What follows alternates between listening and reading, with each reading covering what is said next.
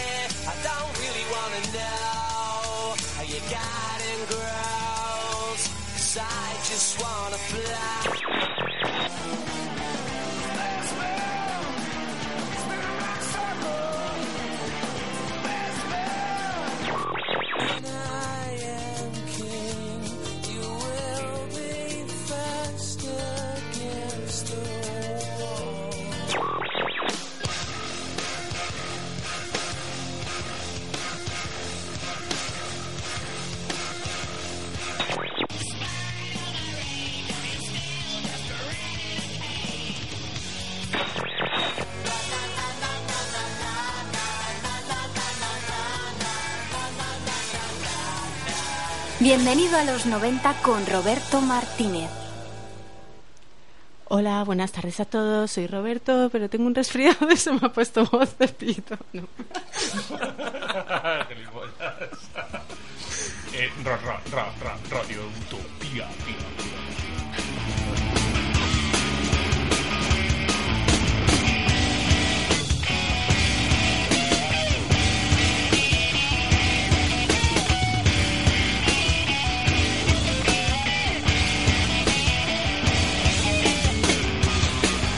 Muy buenas tardes, son las 6 y 35 de este jueves. Sintonizas el 107.3 de la FM, sintonizas Radio Utopía.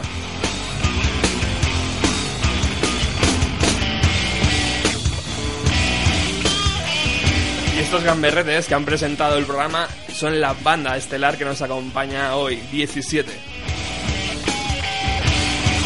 Muy buenas tardes, Susana. Muy buenas tardes, Mae. Hola, ¿qué tal? Muchas gracias por haber venido hasta Alcobe, hasta San Sebastián de los Reyes, perdón. Bueno, son ciudades hermanas. Muchas gracias a ti. Vais a presentarnos vuestro segundo trabajo. ¿Cómo se dice eso de cuando están 100 meses, no? Veces, sí. Son ciudades siamesas. Sí. ¿verdad?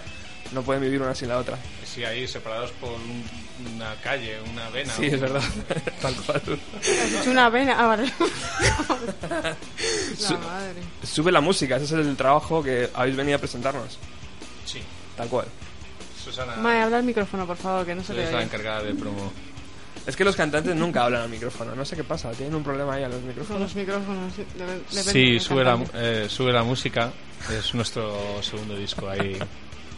Y bueno, pues estamos aquí presentándolo contigo. Muy bien.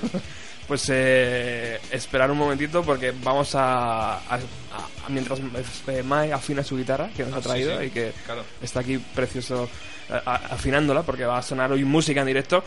Eh, nosotros nos centramos en La Caja, que una banda llamada Nirvana ha sacado este lunes o martes creo que es a la calle, 20 años después, la reedición de Inútero.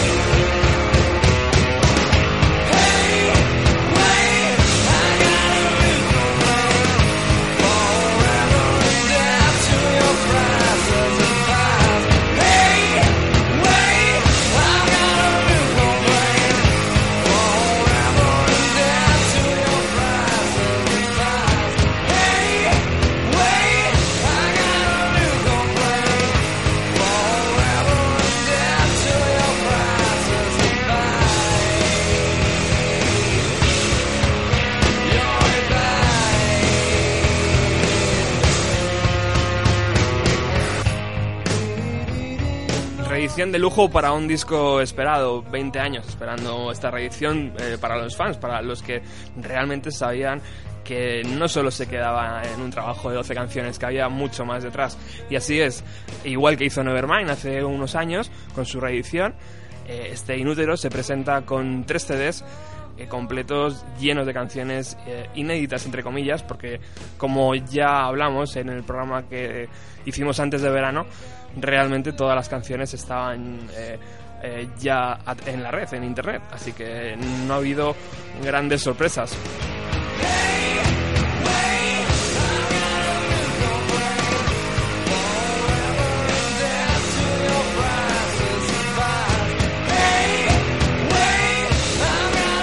de las una de las canciones esperadas y uno de lo que todo todo el mundo estaba deseando escuchar era la mezcla, la masterización de el productor, el primer productor que se ocupó del trabajo de, de Nirvana, de Steve Albini.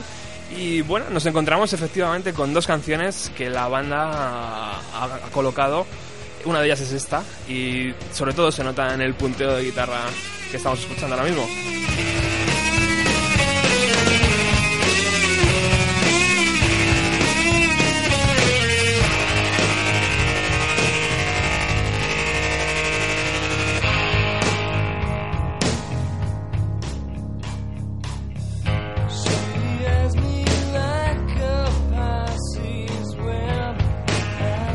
Realmente no hay cambios significativos en este trabajo.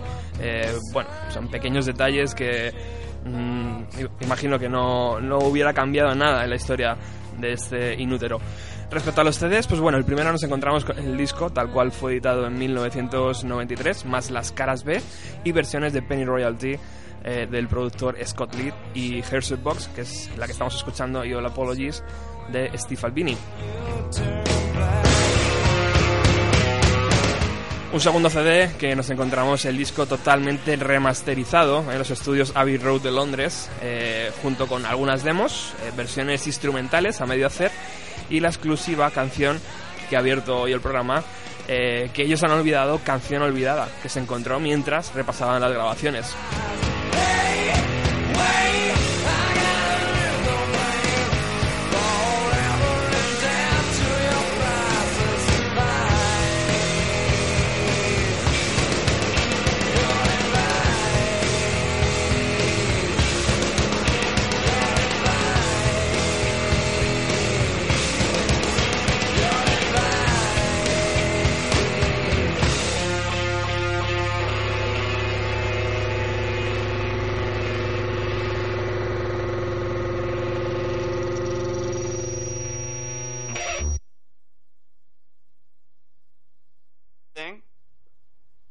Record you? I'm ready to go? Sorry.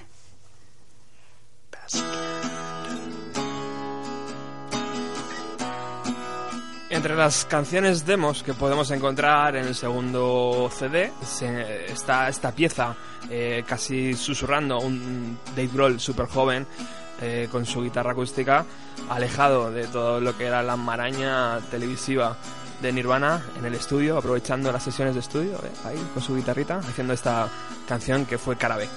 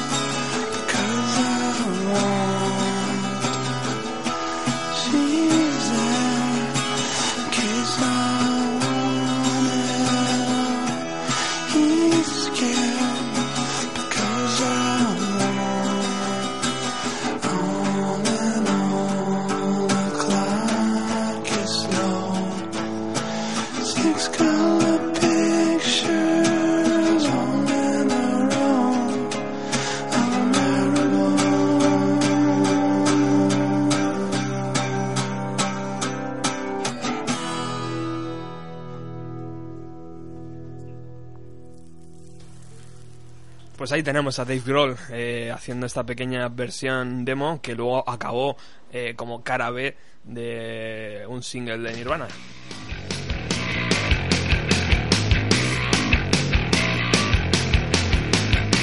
Antes de meternos en el universo de 17, estamos descubriendo la reedición de este tercer trabajo de estudio de Nirvana.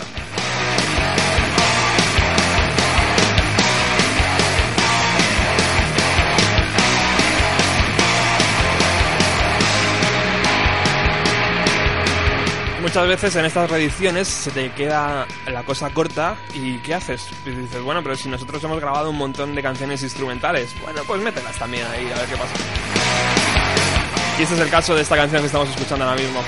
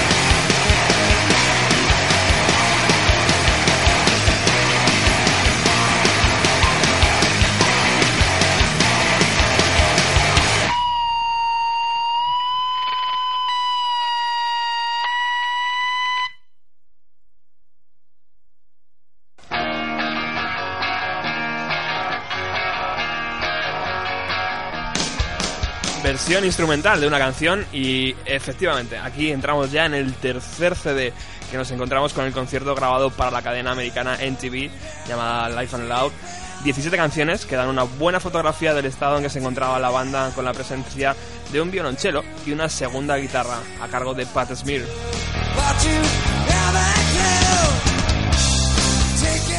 Este tercer CD está incluido en la versión deluxe y luego, por supuesto, acompaña el DVD, que es muy muy esperado por los fans de la banda.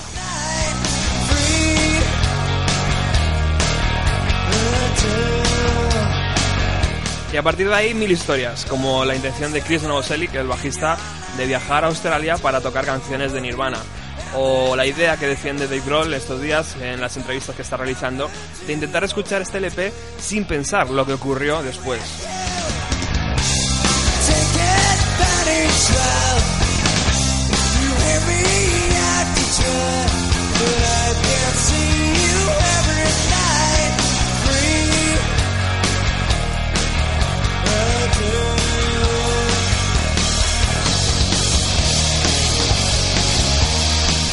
Una cosa está clara, 20 años han pasado y no lo parecen. Eh, vosotros, chicos, Susana, Mae, eh, Nirvana, vuestros, vuestros años, eh, imagino que os tocó algo, ¿verdad? Algo, alguna fibra.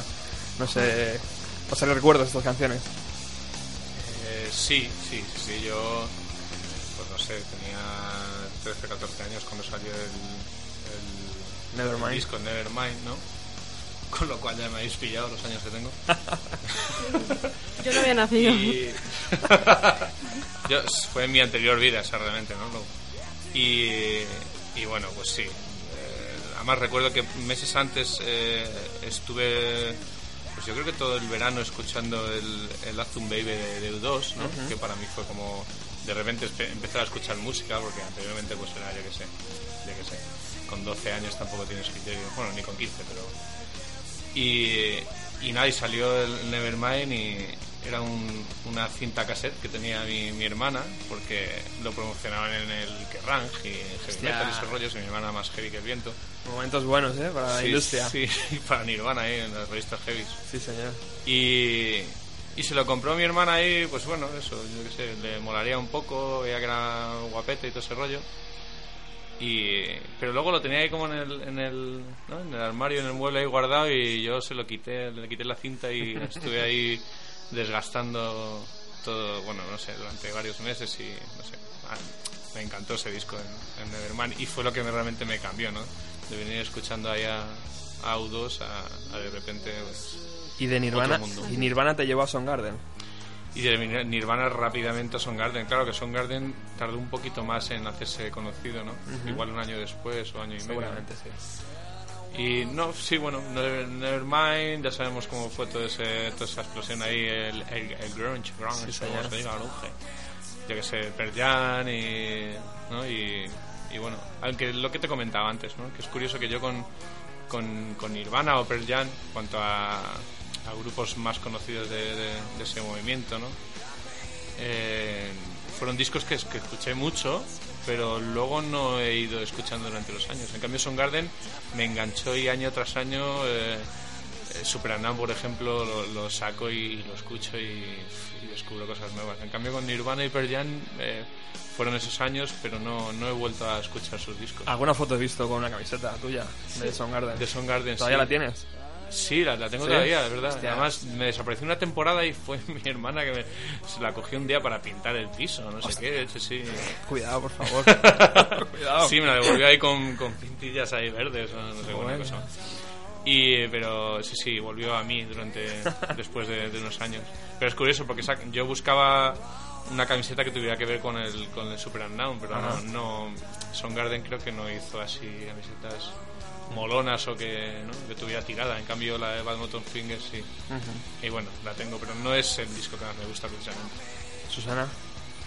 Pues nada, yo también la primera vez que escuché a Nirvana fue también por mi hermano mayor, un casete, lo puse ahí en casa y me pareció ruido ahí total. Digo, ¿esto qué es? Esto es, joder, Nirvana, esto está de Los super hermanos moda. mayores son lo peor, ¿eh? Ya, eh, digo, qué ruidismo. Y, y bueno, y sí que recuerdo como la competi esta que tenían en aquella época, Pearl Jam y Nirvana, era o eras de unos o eras de otros. Sí, señor. Yo recuerdo que tiraba más a Pearl Jam en aquella época, cierto, lo reconozco. Eh, y. Sí, de hecho recuerdo en un concierto de Pearl Jam que cuando había muerto eh, Kurt Cobain, eh, pues algo así que decía el tío, como la vida merece la pena y todo el mundo ahí, y se cantaron el Alive y tal. Y luego con los años, bueno, lo que está sonando ahora mismo es que lo, yo recuerdo eh, con, con una cierta edad, que no voy a decir, pues eh, trillarlo con colegas y tenerlo, lo tengo totalmente vinculado a una época de mi vida de salir, de desfasar, de no pensar en mañana, de estar en el ahora, en el... Y la verdad es que sí, te mueve un montón por dentro, porque al final eran un poco la- ¿no? los abanderados de la generación X, que, que por otro lado Kurt Cobain renegaba totalmente de, ser abanderado del grunge. Ellos decían que hacían pop. De hecho, es que o sea, Kurt Cobain decía que hacía pop. Que, o sea, sé que no tiene nada que ver con 17, pero a veces me identifico con esa con ese pensamiento porque nosotros también a veces nos definimos como pop y la gente nos llama de todo menos pop y por supuesto guardando muchísimo la distancia ya quisiésemos pero el tío decía que hacían pop que no que de dónde venía la locura que ellos no habían inventado nada y no sé Totalmente de acuerdo, ¿no? Además, es que Sí, ellos claro. hacían una mezcla de, de pop de los Beatles con guitarra de Led Zeppelin, ¿no? Podía ser un poquito ahí, bueno, Sí, no, manteniendo es la distancia. Básicamente hacían, hacían una música que, que podía llegar fácilmente a la gente, ¿no? Con sus estrofas de estribillo muy pegadizos, que luego lo ensuciaran con, eh, ¿no? con, con efectos, distorsiones y tal. O el Nútero, por ejemplo, que es muy... Venga, hacemos pop, pero vamos a, a enguarrinarlo a tope, ¿no? Pues, pero básicamente la hombre, Álvaro, ¿qué tal? Señor, acaba de llegar Álvaro. Muy buenas tardes, caballero. ¿Qué pasa? Vamos a dejar que Nirvana termine su canción mientras nos colocamos todos aquí en el estudio cómodamente.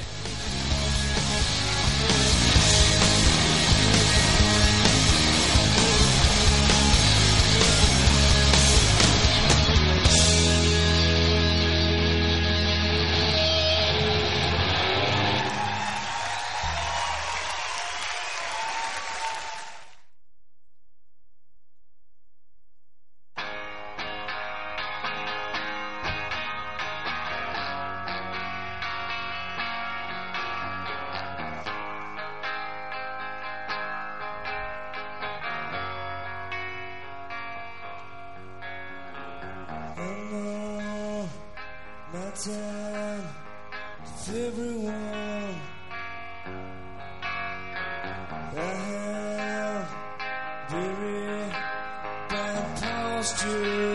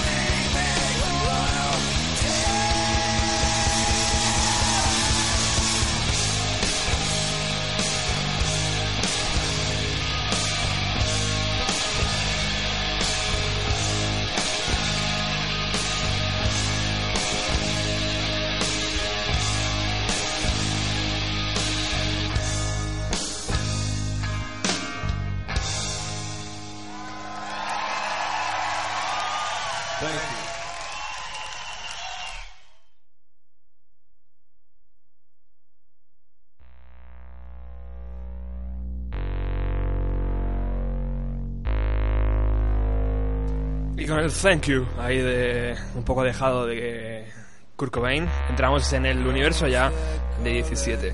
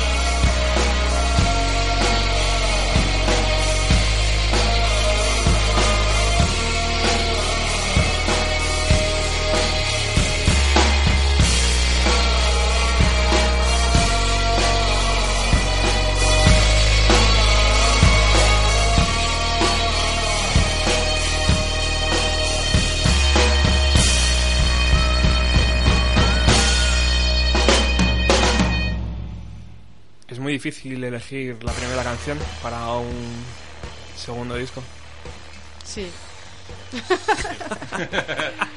Joder, cuando lo habíamos enviado ya todo y tal, de eso que te entra de repente, a mí me entró de repente el- la paranoia y, ay, le empiezo a llamar a escribir, tío, no sé qué, no sé si lo hemos hecho bien, tenemos que haber empezado, porque es que empezamos por el, el mayor, o sea, la que acabábamos de escuchar es Desastres y es el mayor engendro seguramente de todo el disco y hemos empezado por ahí. Que a lo mejor no era la mejor vaselina para entrar, pero a la vez eh, era la, entendimos que era la mejor forma de encajar todo el disco, ¿no? En un sentido como más holístico, pero sí que es complicado, ¿no? Sobre todo porque Mae lo elige por su cuenta y luego si eso ya si eso me pregunta o algo. Efectivamente, estamos, estamos escuchando Desastres, la canción que abre el segundo trabajo de la banda madrileña 17. El, el segundo trabajo que se llama Sube la música. Imagino que ya en, este, estas semanas de entrevistas os habrán preguntado mil veces, ¿no? En plan, "Joder, sube la música, pero ¿a qué, a qué- qué quiere decir sube la música para 17? Lo que acaba de hacer Maya, a lo mejor, ¿no? Darle ahí un poquito Eh, sí, ¿no? a Es volumen. Había así como un poco de como Sí, lluvia ya sa- rara en, sí. el, en el- sí. Es que esos Eh, cascos eh, tienen mucha tralla. eh, Sube la música, pues Súbela. Sura. Pues la verdad es que en parte, bueno, tiene, es el título de, de uno de los de una de las canciones, ¿no? Eh, mm, si hubiéramos tenido que elegir el, el título de una de las canciones del disco, posiblemente habría sido esta, porque es una canción que llevamos haciendo ya pues casi un año en directo. O sea, antes de- es la única canción que hemos estado tocando en directo antes de, de grabar, ¿no? El resto nada, el resto ha sido todo un misterio, ¿no? A resolver. Y, y bueno, no sé, creo que resume bastante un poco nuestra, nuestra forma de entender la música, muy, muy cruda, muy. No sé, eh, muy básica en ese sentido, ¿no? La guitarra, la voz, eh, jugando con las intensidades de, de arriba abajo continuamente, según lo pide, ¿no? Y, y luego por otra parte la frase nos gustaba, ¿no? Un poco ese rollo de, pues no sé, sube la música. ¿no? A nosotros nos gusta subir la música y estábamos escuchando la- las pruebas de, de mezclas y de máster y era en plan de... Bueno, yo subía más, ¿no? Porque cuando yo subía el volumen tú solías bajarle un poquito, ¿no? Teniente Mae, entonces. Sí, también, yo tengo el oído izquierdo un poco más jodido. Y, y tiendo a subir la música, no sé, pero porque a mí me gusta oír la, la música ahí a, a tope, ¿no? Y, y me gusta ir a los directos por eso, ¿no? Que estás ahí. Que le sangre los oídos a la gente. Bueno, y a Susana directos. también, siempre se pone en primera fila. A mí yo sí, pero yo porque mido 1,70 y porque no veo, claro. Bueno, no, eso también sí. influye, ¿no? Claro, que no veas. Sí. No, pero sí que solemos. La verdad es que nuestro volumen no es apto para todo el mundo, ¿no? Mm. Una vez en Moby Dick eh, éramos, no sé, tocaba, primero tocó un grupo y luego nosotros. Y de repente se hizo como un cono con la gente que había, se empezaron como a pegar en las paredes, que además creo ya se fueron mis padres y me está dando un palo por ello, es decir, ostras, que no, o sea, como el técnico que es Paco Jiménez, no sé si te conocéis de Moby Dick, que es un super crack, eh, le encanta el ruidismo y, se juntaron eh, se juntó el hambre con las ganas de comer y lo petamos entre él y nosotros que la gente hubo gente que se fue de hecho o sea nos comentaron No, no aguantó la tralla. y otros se quedaron pegados a la pared así había como un espacio ahí en el medio pero Sí. bueno No sé, yo creo que también el, el título sube la música. A sí es cierto que muchas veces eh, para estas cosas te dejas un poco guiar ahí como por el ¿no? Me gusta esto y tal. Pero luego casi que, que sin querer eh, te lleva a, a- a pensar en ciertas cosas, ¿no? Eh, sube la música, por cómo está la música, hablando de la cultura hoy en día. De, bueno, no es un poco irónico también, ¿no? Como que sube la música, eh, como que cada vez está todo más caro Ah, en lo sí. cultural y, eh, y- pero a la vez es una reivindicación, ¿no? Eh, ¿no? Hay que hay que subir con la música y así sí, yo creo que sí. pero, Bueno, ahora pero estoy estás todo, inventando sí. de corrido Pero A mí me lleva algo como más antidepresivo, ¿no? Cuando estás de bajón y te pones la música y de hecho un poco la canción, no sé, o sea, tiene sentido que cada uno le quiera dar, pero sí que el de- cuando llegamos a la parte de sube la música es como, vale, pues las cosas pasan, pero seguimos adelante. También puede tener un sentido más romántico. Lo que pasa que esas explicaciones siempre las daré yo maestra para la... Sí, pero va un poco también técnicas. por ahí, por en plan de el- sí, no es el rollo de al mal tiempo buena cara, ¿no? O sea, Claro. sube la música y ya Y está y bueno, lema. ver qué pasa. Buen lema, sí señor. Bueno, tenemos un teléfono que eh, yo no he dado al principio y que voy a dar ahora mismo, 910090 175 por si queréis hablar con 17 y bueno, eh, las líneas están abiertas. Mm, ¿Cuándo? ¿Cuándo se empezó a gestar Sube la Música? Eh, ¿En qué momento de ensayo o de directo o de estoy en mi casa por la tarde de- deci- decidisteis hay que, hay que hacer un segundo LP? A primeros del año pasado. Del año Fue- pasado, del do- estamos en 2013, ¿no? 2012, vale, que nunca acaba sí, ya. Susana. Sí. Estamos en Radio Utopía. Gracias, tío. Pues Sí, sí, sí, el año pasado, ¿no? A primeros fue cuando dijimos mm, vamos a parar de hacer conciertos. Eh, bueno, si salía algo tocábamos, pero no, no buscándolo, ¿no? Y, y a dedicarnos a componer y a sacar los temas poco a poco. Fue muy lento, pero porque sí es cierto que, que tampoco es que tuviéramos un rigor muy, ¿no? muy estricto ahí con los ensayos desde el año pasado. Fue realmente a, a primeros de este año cuando ya nos pusimos muy en serio porque ya teníamos fecha y bueno y habíamos grabado un tema en Navidades eh, que se titulaba el año pasado y que grabamos un vídeo y lo sacamos en, en agosto y tal, ¿no? Y fue un poco como, bueno, precisamente fue ese el empujón, ¿no? Decir, venga ya, eh, vamos a grabar este tema que, que fue el primero que hicimos el año pasado a primeros probando sintes y bueno, queríamos ver cómo, cómo quedaba y tal y, y nos gustó tanto la idea que sí, en este va a ir sintes a saco. De hecho, se llama, Bueno, esa saco. canción el año pasado se llamaba Sinte 7. O sea, nosotros, o sea, tú siempre le pones un nombre a las canciones cuando son nuevas, la llamas desde la nueva, Sí, la nueva, a la O, la no sé qué. Pues esta se llama Sinte 7. O sea, como si hubiera una vuelta de tuerca a lo que hacíamos. Ajá. Mm. ¿Y, y por qué? ¿Por qué la introducción de Sintes en, en- en la banda? Yo, yo creo que era una, una cuenta pendiente. A- ¿Sí? Bueno, a mí siempre, siempre me ha llamado mucho la atención desde hacía muchos años, incluso desde que nos conocemos tú y yo de, No creo de que Stone tanto. Fish. ¿Sí? ¿Tanto? Sí, lo que pasa que, bueno, de hecho... Sí, yo te he oído algo tu- tuyo con un organillo ahí. ¿Ah, sí? Nino, Organillo, nino. Sí, sí, para- falta la claro, es que cabra. o sea, queda- queda muy escuchas guay, la queda- canción y falta el cabra. Pero de hace, muy, de hace mogollón de años tú solo, ¿no? Grabando. Sí, no, yo las primeras grabaciones que hice por mi cuenta sí llevaban sintes. Pero también es cierto que, que no tenía posibilidad de grabar baterías. Lo hice con un amigo en su casa que tenía tomado el salón completamente de sus padres y tenía un estudio ahí montado y bueno, muy muy friki. Y, y como no, no, tenía, no podía grabar baterías, pues grabamos algunas bases y era un, tenía un punto bastante hijo, pero y nada, no sé, un rollo así raro. Un poco, y un poco fuela, ¿no? Sí, un poco ahí fue la tío. y, y nada, y bueno, y eso se quedó ahí como, como algo experimental, y, pero me llamaba la atención lo de los sintes. Y nada, y luego ya empecé a tocar en grupos y bueno, con otras historias. Y, y yo creo que siempre está, está pendiente, aparte de cuando la época que nos conocemos tú y yo, que es de Stone Fish, Ajá. Que bueno, se les notaba bastante ramalazo en algunos temas a Wizard, Rentals. Eh. Hicimos alguna cosilla en eh, el disco aquel que grabamos, metimos algún algún mug y alguna cosa. No lo toqué yo, ¿eh? Claro, No- yo como no, lo, el bateri- eh, no lo he Oscar podido y- escuchar. ¿Y eso? ¿Cómo es Claro, posible? no- No sé, no sé. Algo ha Sí, pasado disco- en el universo. ese disco perdido ahí.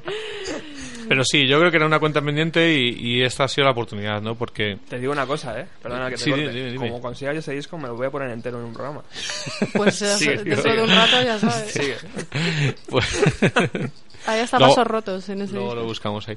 Sí, vasos rotos, ¿verdad? Sí. Y, eh, y no sé qué iba a decir. Pues, ah, me- bueno, sí que el, el tema estaba en que el disco anterior eh, había así, pues eso, guitarra, batería, voz. Y cuando pensábamos en grabar otro nuevo disco eh, con batería, guitarra y voz solo, se nos hacía un poco pesado decir de repente otros 10 temas. O sea, no- más que nada nos imaginamos el directo.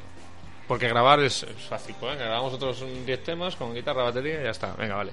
Pero de repente un directo con 20 temas, mm, solo guitarra y batería y voz, era como, yo no iría a un concepto así.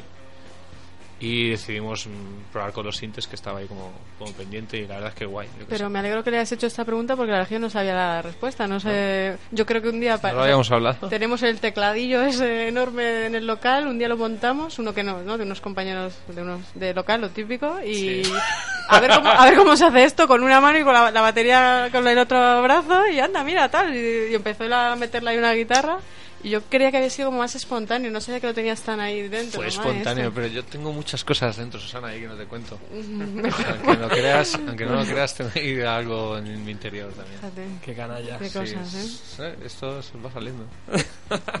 Bueno, Qué sensible. y, que, y claro, vale, eh, eh, nos encontramos con sin- Sintes en el, en el estudio, en el, en el disco, pero a la hora del directo, ¿qué? ¿17 van a seguir siendo dos o van a ser tres o dos y medio? Eso nunca. ¿Cómo, cómo va a ser eso? Vamos a ser nosotros dos, eh, o sea, pues eso. ¿Y cómo se toca la batería y...? Pues eso no sé, no sé cómo se hace, la verdad. Tú te pones y lo haces, pero el cerebro se ve que llega un momento que debe recibir las órdenes, lo debe entender tal, y, ala, y, tú- y vas mandando señales y se te mueve.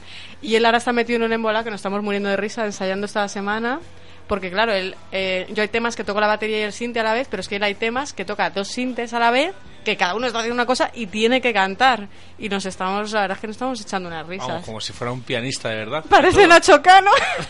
Sí, además eh, yo me voy poniendo así el flequillo para un lado y voy ahí entrenando el rollito así. ¿Sin camiseta o Sí. cómo? Que hace Nacho Cano No, por favor. pelo. No, sin camiseta no, no jodas. Estoy un poco Lordman ahora y no... ¿Qué dices, Mae? Hombre, va a estar tu Sí, Lordman, hombre. Sí, ahí, eh, ¿no? Mae, no, no le digas estas cosas a tus fanas, que se van a... Claro. Qué fanos. y a tus fans, que seguro que también hay. ¿eh? Algunos, seguro. Hombre, este de triunfa. El otro día estuvimos en un sitio y, joder, tiene un éxito con los hombres ¿qué que flipas. eso- hasta aquí puedo contar. Hasta ahí, hasta ahí. Pero es que es él, ¿no? Tiene un rollo así osito. Eso le, le mola a mucha gente. sí. ¿Cambiamos de tema? Sí. Sí, sí, sí, sí. Bueno, eh, entonces en los directos nos vamos a encontrar con sintes, con guitarras, con baterías y con voces y a lo mejor con coros. Eh, sí, bueno, eh, ella meterá ahí algunos coros. ¿Sí?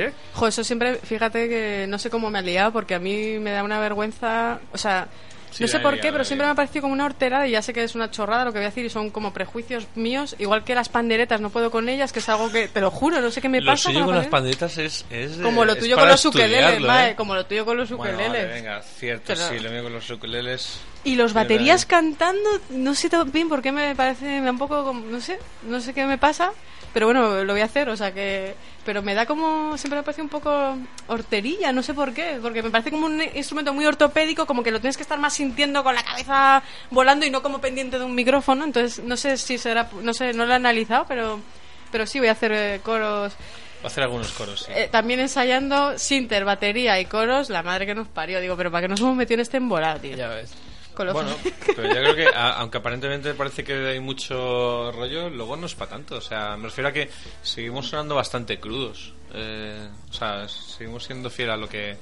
Al, al primer disco y a lo que desde el, desde el principio veníamos haciendo. Por cierto, lo que está, es que lo que está sonando ahora es Motora, que es Ajá. una de las canciones que por lo visto más éxito han tenido el disco y Bien. manda narices porque es precisamente una de las canciones que solo es guitarra, batería y voz. Así que muchas gracias a todos. Gracias, después de que nos hemos estado currando ahí los sintes. Gracias, sí, la ¿eh? que más gusta Que la es esta. disfrutéis. Muy bien, muy bien. Bueno. Pero bueno, yo creo que llama la atención precisamente porque no todo el disco es así. Si fuera todo el disco así, yo creo que pasaría desapercibido. Ajá. Lo vamos a poder descubrir el día 17 de octubre, que hacéis la presentación del LP en Charade, creo que es, ¿no? Sí, O- Charada, Charada, charada. Ah, Charada. Chavalas. eh, en Madrid. Y eh, luego os vais a Pamplona el día 25 Eh, sí, Sí, ¿verdad? 25 y 26, y 26 en Barcelona, Barcelona. Mm. ¿eh? como los grandes. Y tenéis otro el 8 de noviembre en Murcia. Ocho- ¿Está confirmado? ¿En Murcia? Bueno, 8 de noviembre, sí, en principio creo que sí. ¿Sí? Eh, Murcia y, y el 9 en Don Benito, el ¿no? Don Eh, Benito, ahí en en- Badajoz, sí. en Badajoz. O sea que vamos a poder descubrir cómo se mueve 17 en el escenario. Ya que habéis dicho esto de esta canción, llamada Motora, vamos a escucharla desde el principio como se merece, ¿no? A ver qué, cómo Venga, suena va. esta canción.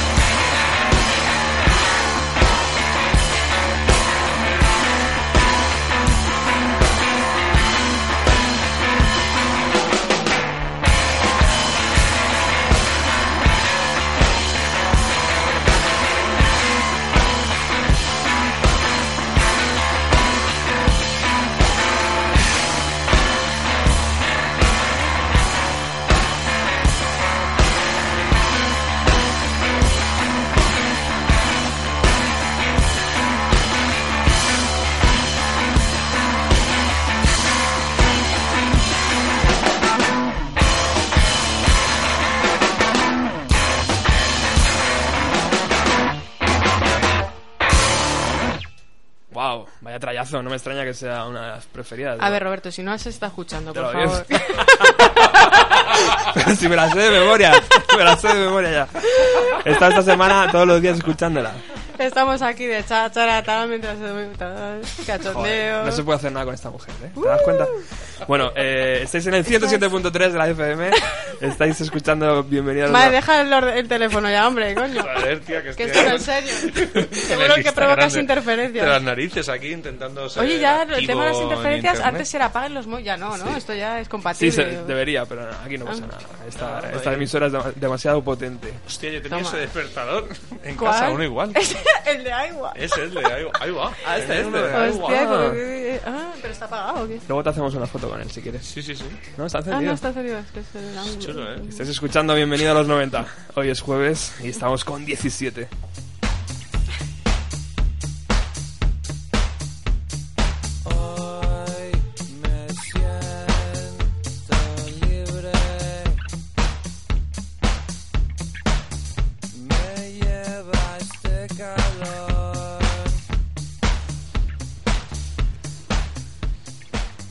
Ha pasado ya tiempo de vuestro primer trabajo eh, que salió bajo la tutela, bajo, bajo el sello de El Cuervo Music, ¿no? Eh, o algo hubo ahí con El Cuervo, yo no sé muy bien.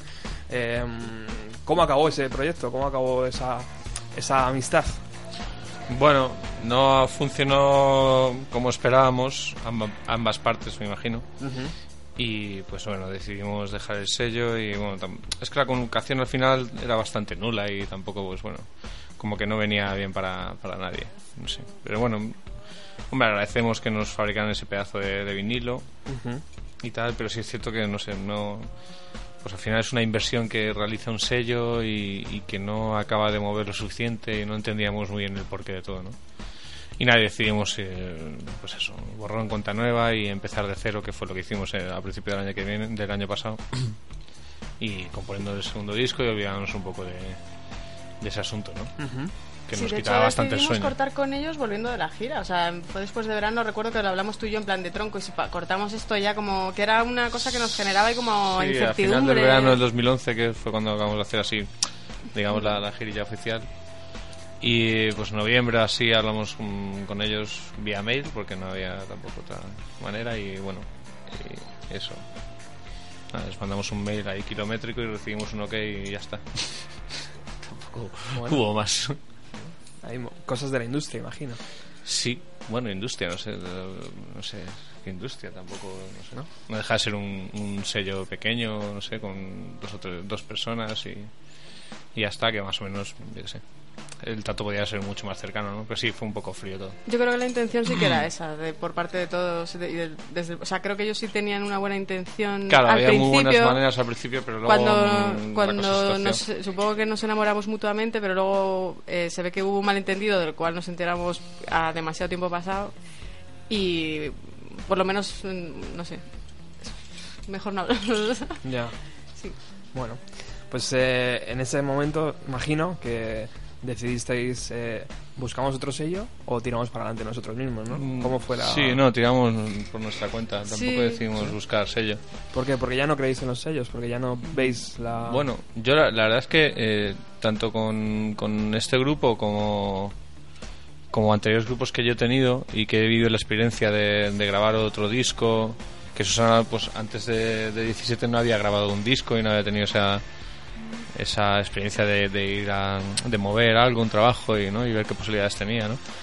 Eh, siempre, eh, siempre he estado en ese punto de decir, voy a autoeditar, ¿no? Y casi decidido, y en el último momento aparecía algo, no sé, pues un sello, un tal, y, y con 17 al principio pasó igual, teníamos el disco grabado, íbamos a, estábamos mirando ya la, la autoedición y tal, y de repente apareció Cuervo y nos pareció un sello de putísima madre, y, y fuimos para adelante con ellos con toda ilusión y bueno pues luego se torció y eh, ahora mm, básicamente vamos otra vez con la misma intención no buscamos sello y bueno no sé a lo mejor se cruza alguien otra vez por nuestro camino y, surge algo pero de primeras no lo buscamos. Vamos a nuestra ola y, y que pase lo que pase.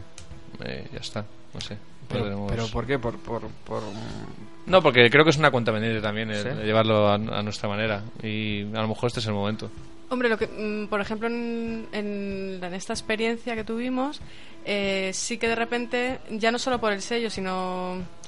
eh, bueno, nosotros la verdad es que nos iba todo rodado. Eh, no vamos a decir sin esfuerzo, porque al final el trabajo de un grupo está en su local de ensayo, componiendo y tal, o sea que el curro estaba ahí, pero iba todo muy rodado, muy rodado, hasta el punto que el disco nos lo grabó un productor, de, o sea, de manera gratuita. En plan, bueno, él tiene no sé cómo qué, qué contrato firmamos con él, la verdad, porque no entendemos mucho de contratos y tal.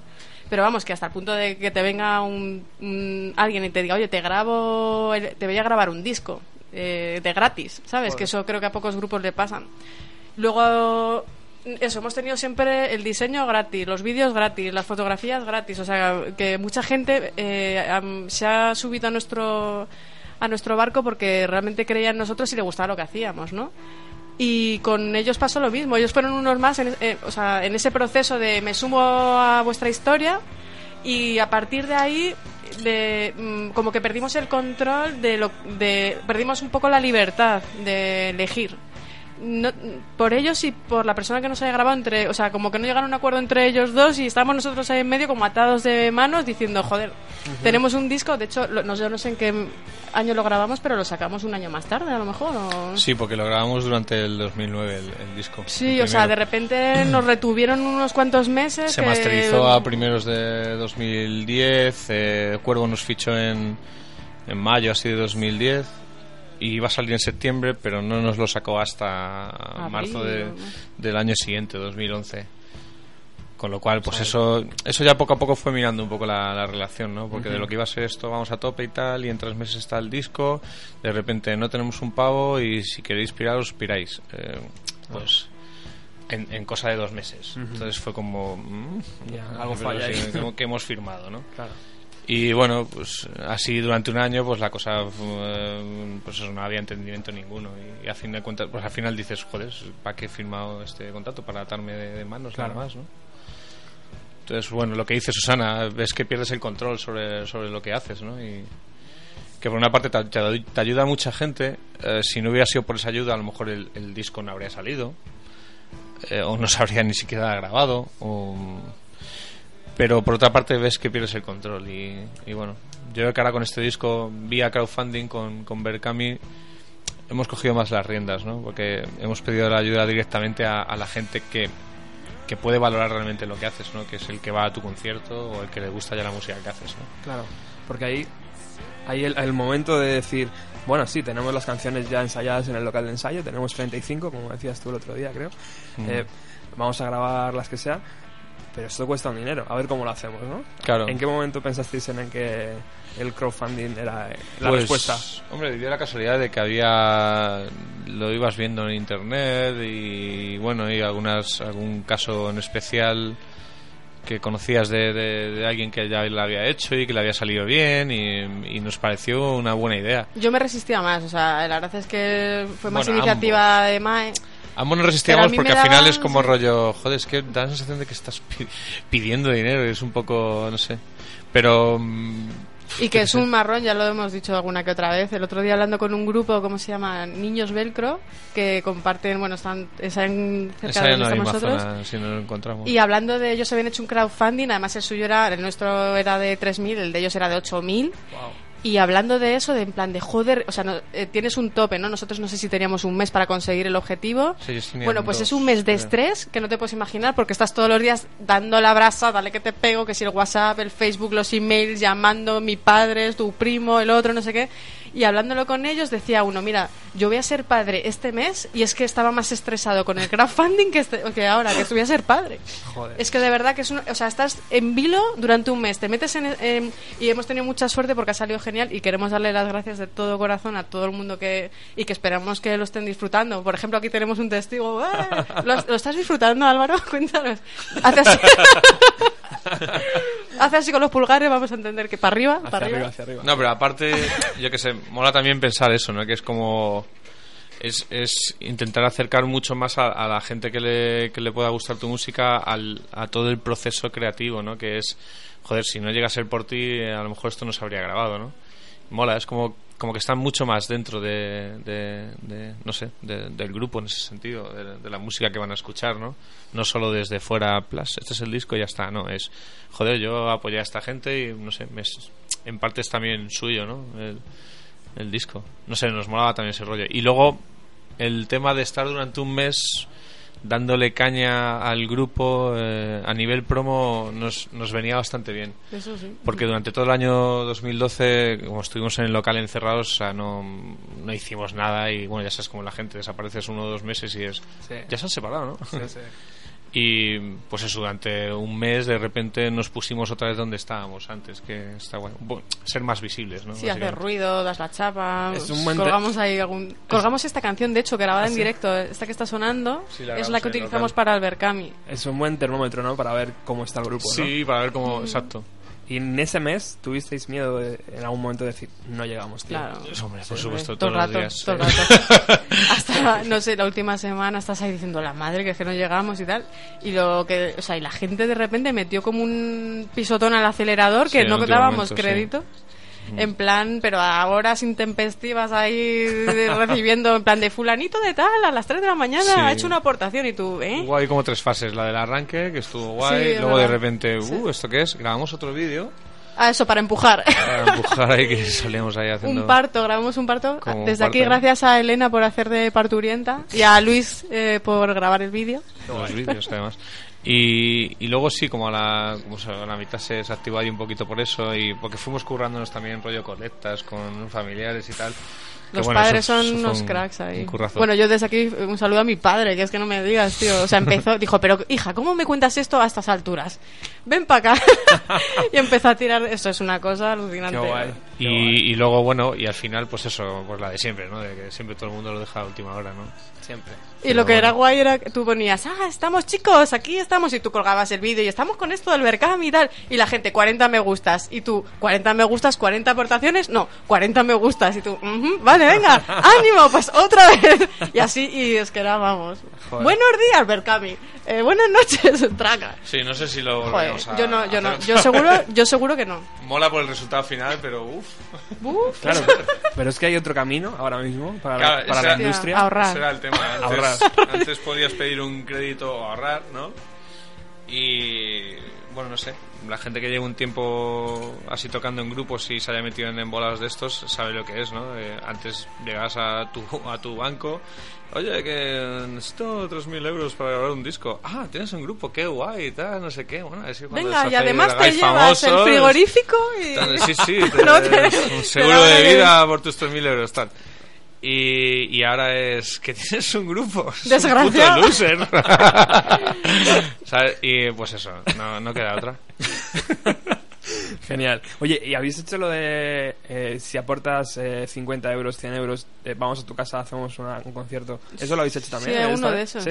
Hay- sí, me parece que hay uno. O sea, había, ¿Sí? pero eh, era, o sea, había, o sea, eso lo ofrecíamos, pero no sé si nadie llegó a esa apor- Pero aportación. creo ¿sí? que el, el que había es alguien, alguien de tu familia o algo así. mm, Qué bueno. No sé, no me acuerdo. Alguna historia así. No, es que, por ejemplo, se hizo una super recolecta eh, analógica. que, eh, esto viene de la, de la gente más mayor. Que, pues, ni- o sea, para contarles todo el rollo que era esto de Berkami, no sé qué. Es que, claro, si fuese tan sencillo como decir, estamos en un crowdfunding, pero todavía no está tan. Claro. ¿no? tan vigente como para que la gente lo conozca así tan espontáneamente. Mm. Y entonces eh, había un apartado que se llama aportaciones analógicas, que es que, el, pues, eh, Sí, bueno, que tú juntas mm, gen- dinero Claro. de gente y lo metías todo de golpe. Entonces, eh, claro, había algunas que no eran aportaciones reales, ¿sabes? De, Claro. de 200 euros, sino de gente que había puesto 20, Claro. 20, 20. eh, Vale, vale. sé. Ajá. sí. Bueno. Pero bueno, sí, o sea, realmente creo que solo hay uno, no estoy muy seguro del concierto. Pero todos son de, de la mayor aportación que era de 70 euros real, ¿no? No, de 200 también había real. ¿eh? No sé. Sí, Joder. no me acuerdo ya.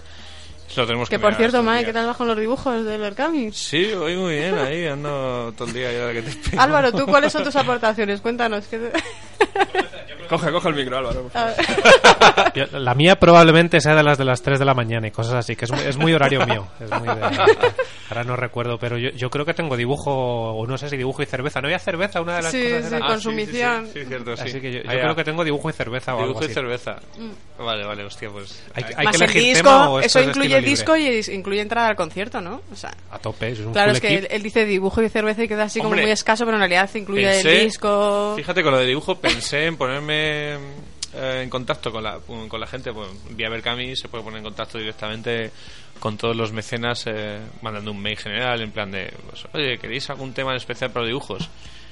Pero la verdad es que lo vi peligroso porque cada uno saldría de, de- su madre de su padre, o gente que luego no recibe el mail, me responde dos días antes de tal, y, y al final decidí, bueno, yo voy a hacer dibujos y tal. Pero estás a tiempo de, de elegir algo. Alguna barbaridad. Barbaridad, vale, lo apunto. Barbaridad para Álvaro. Que, que no de bárbaros, ¿eh? Vale, vale. Oye, chicos, ¿y grabar un disco cuesta 3.000 euros o grabar un disco de 17 cuesta 3.000 euros? Porque lo habéis hecho en Estudios Brasil, o sea que no es ninguna tontería ¿eh? donde habéis grabado el disco. Grabar un- depende del tiempo que, que tardes en grabarlo y, y de otras muchas cosas a nivel producción, yo que sé. Por Tenemos ejemplo, que nosotros- decir. Bueno, yo. Perdón, sí, sigue, perdón. No, que por, por ejemplo nosotros eh, los sintes los compusimos con un, con un sintetizador, ¿no? Pero realmente el directo necesitamos tres para tocar. Entonces estamos ahora invirtiendo en eso. O sea, eso también forma parte de la inversión de, de un disco, ¿no? Y son, pues eso, compramos un sinte, ahora hace una semana y pico otro, y tenemos que ahora hacernos con otro. Pues suma y sigue, ¿no? Más el disco, tardamos otros tres días más o así de lo previsto en grabar.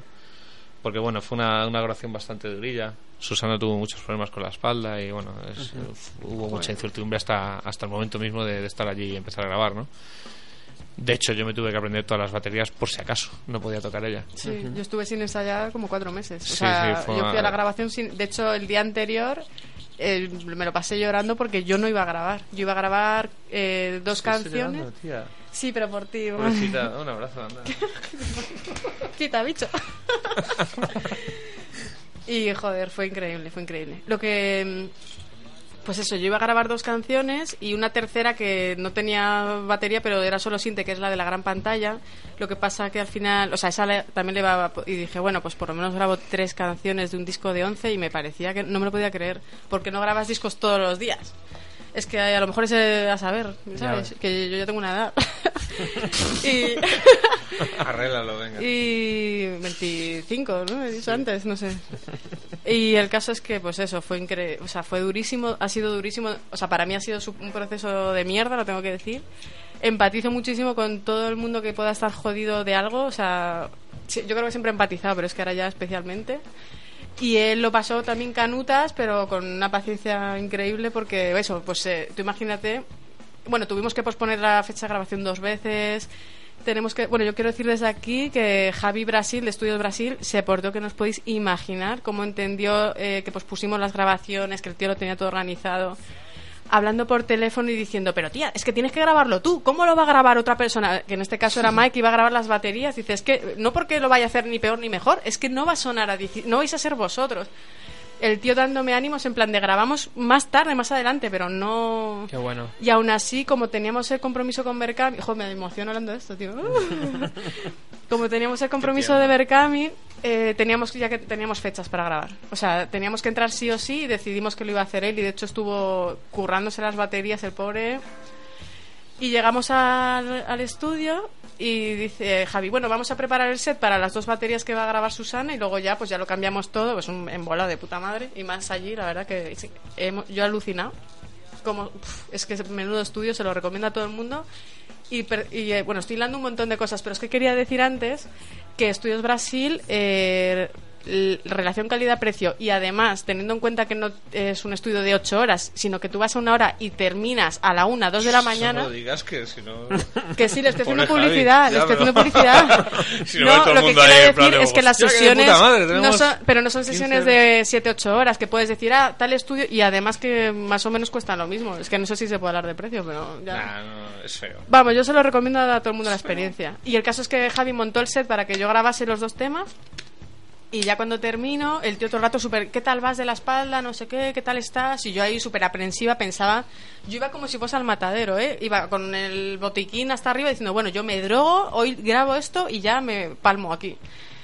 Y de repente termino, me empezó a dar como un subidón anímico porque también cuando estás jodido te sientes como una mierda, o sea, al final va todo hilado. Y dice Javi, oye, yo no quiero influir ni decir nada, ¿eh? Pero no sé si te verás, claro, no sé si te verás preparada, porque ya que está todo montado sería una pena, ya que está todo preparado. Y si te grabas una cuarta canción, no sé cuánto está, así como...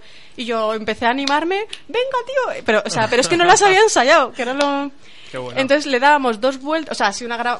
Por ya, eso igual sí, claro. era un poco. Sí, era. El problema es- Un tinglado bastante jodido. Ya ahí. Bueno, ¿y cuándo grabo mis baterías?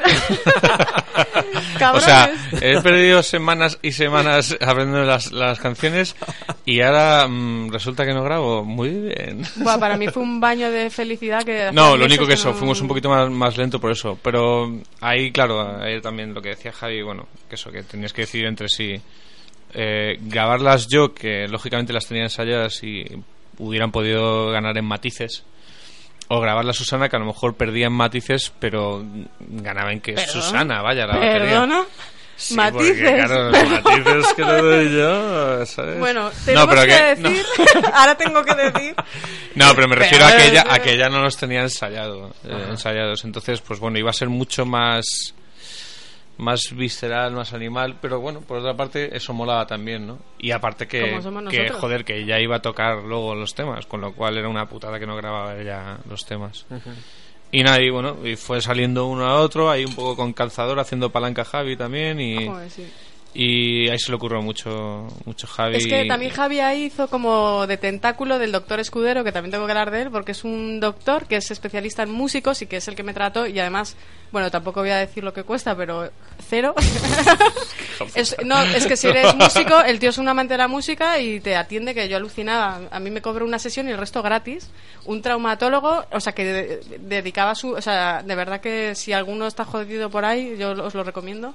Y él me dijo desde el primer día, yo ya llevaba ahí sin tocar dos o tres meses, y me dijo que tenía que tocar. ¿Cómo que llevas sin.? Que por lo visto, para los músicos, eh, por lo menos desde la teoría de este hombre, es malísimo dejar de tocar.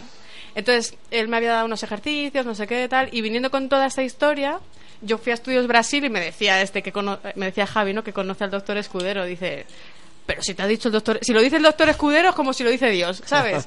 Y empezamos con la coña esta de, bueno, estuvo genial, la verdad que fue increíble. No sé, sí, bueno. Pero que hay un tema que lo grabó Mae, chicos, a ver si lo adivináis. Uh, con Sí. matices. Ah, hay, un, hay un tema con matices. Marcando la corchea, ¿no? Ahí. Que, que sí, sí, sí, es- lo grabé yo. Fue el único porque cuando se puso ya la batería fue en plan de... eh, Ni me puse, o sea, dije, este sí que no, o sea, es de, o sea, una cosa es... No, porque fue el último, el último tema que compusimos de, de, de todos. Y bueno, pues ella ni, ni siquiera había... El día que, que lo sacamos, lo grabamos ahí en plan cutrón con un microambiente y en el local de ensayo, pero y que no, cambiaste no todas lo las baterías y tal, no tenía ni puñet... no sabía ni cómo era el tema, vamos. No sabía. Y bueno, pues eso. Bueno, a ver si alguien sabe cuál es. Muy bien. Creo que no se lo hemos dicho a nadie, ¿no? Hombre, yo algunos sí, para que sepan muy bien distinguir, que no tío. se crean que esa cosa la he hecho yo, ¿sabes? Ah, claro. Pues, pues tenemos que mandar entonces un cariñoso saludo, ¿no? A Javi Ortiz. Sí, Sí, sí, sí, sí, sí, sí. Gra- Gran crack. Sí, sí, sí. Y, y, y por supuesto a Irene, ¿eh? que antes se me ha olvidado mencionarla. Muchas gracias Irene por, todo. Retrovisor, sí, por todo tu trabajo. Irene, Tito y bueno, y todo Cristo. Irene, qué paciencia tienes, hija, con nosotros. Sobre Hija. todo con Mae, Hi- hija. que aguantará más de la... Bueno, vamos a escuchar una canción de este segundo trabajo que se llama eh, Cabrón y vamos a preparar todo lo que es el estudio para que Mae y Susana eh, nos deleiten con su directo.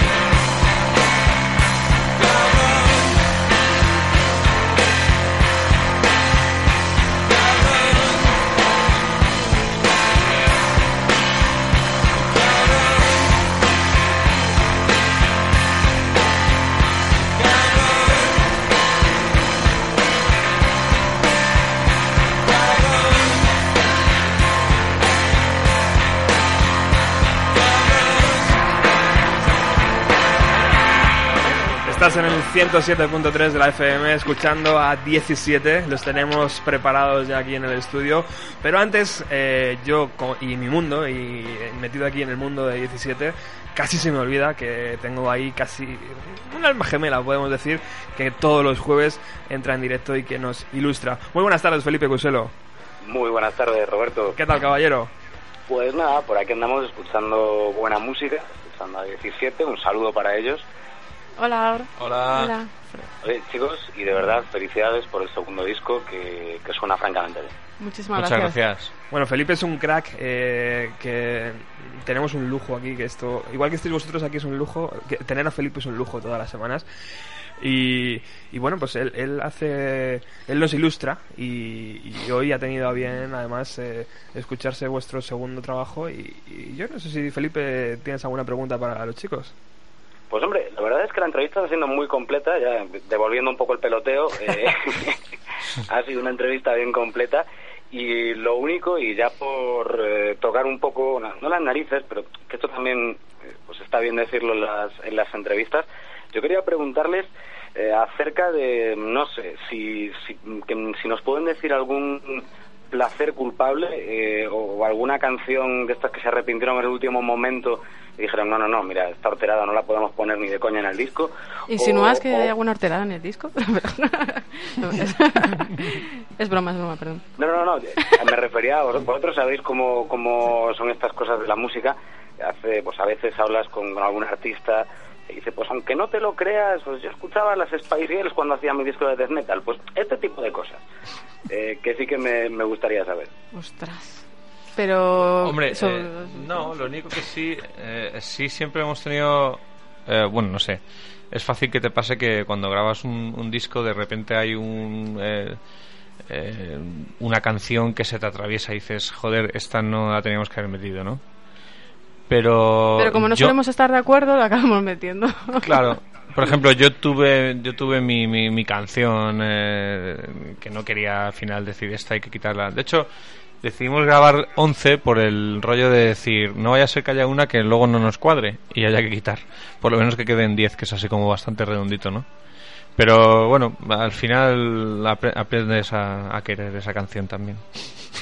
Pues mira, eso, eso siempre está bien. Eh, Sí. recordamos, Yo recuerdo más de una entrevista con, con algún artista en el que pues también dicen un poco, sí, eh, yo recuerdo que esta canción no me gustaba nada, no la queríamos meter y luego resulta que es el hit del disco o, o la canción que todo el mundo recuerda eh, cuando se habla de tal grupo. Hmm. O sea, estas cosas nunca se puede saber a priori, ¿no?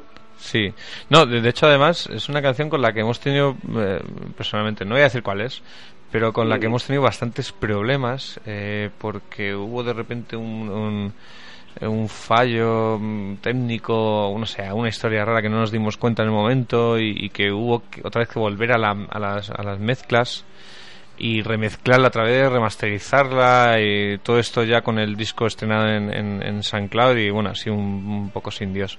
Pues a mí esa Y- canción me encanta. Eh, Sí, y ha Y yo sido... quería, en todo caso, quitar otra del disco y al final por claro, eso eh, entre los como dos no nos llegamos a ponemos de acuerdo. acuerdo, claro, exactamente, pues al final se quedan las dos. Pero por ejemplo, por ejemplo, Mae, aprovechando esta pregunta que nos hacen por aquí, eh, nosotros del primer disco, bueno, eh, tocamos el primer disco, no todo, ni de coña, de hecho yo creo que hay canciones del primer disco que no sabríamos tocarlas así de primeras.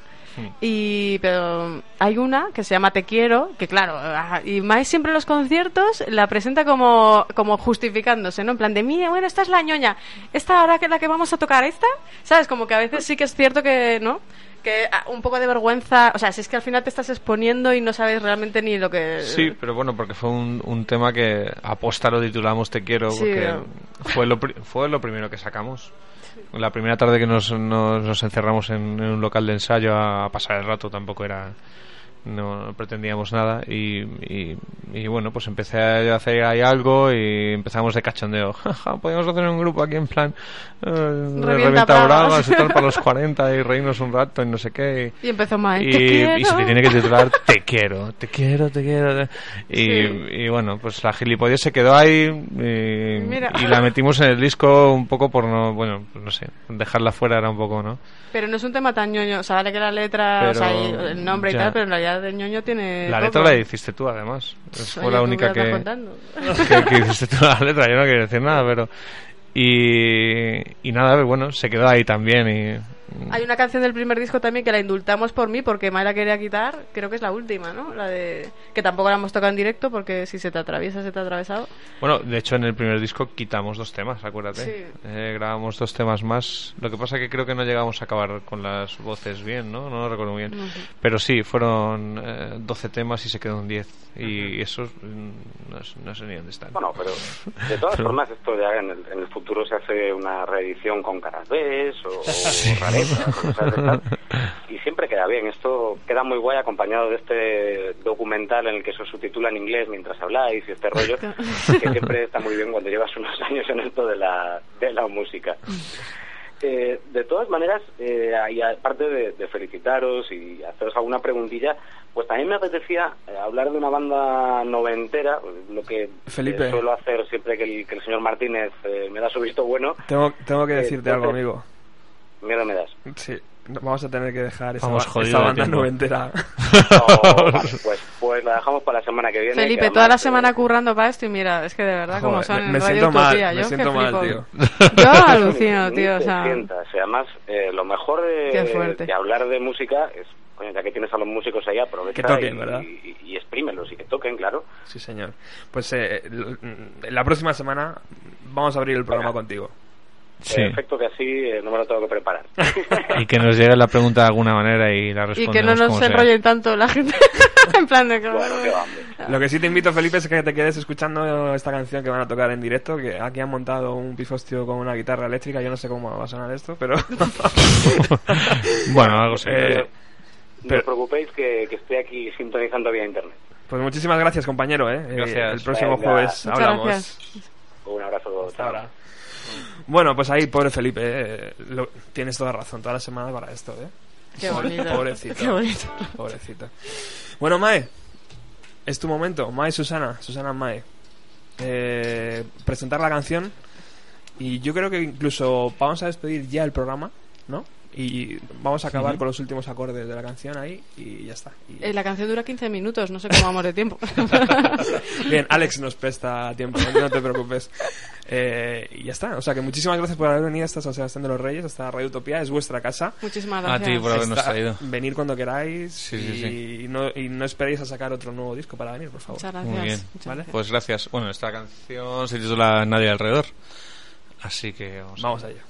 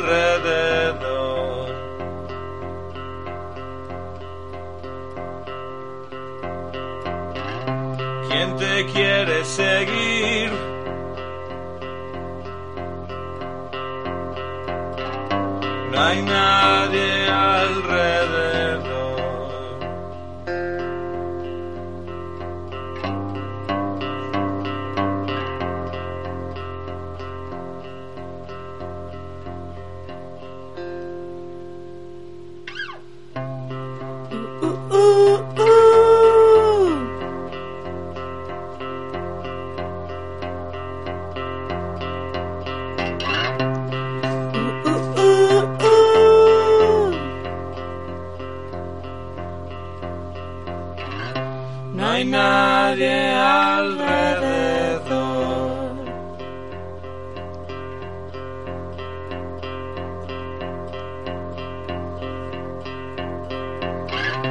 ¿Dónde vas a apuntar?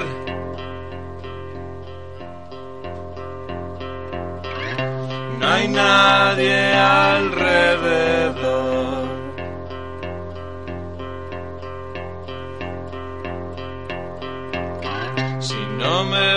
Me vas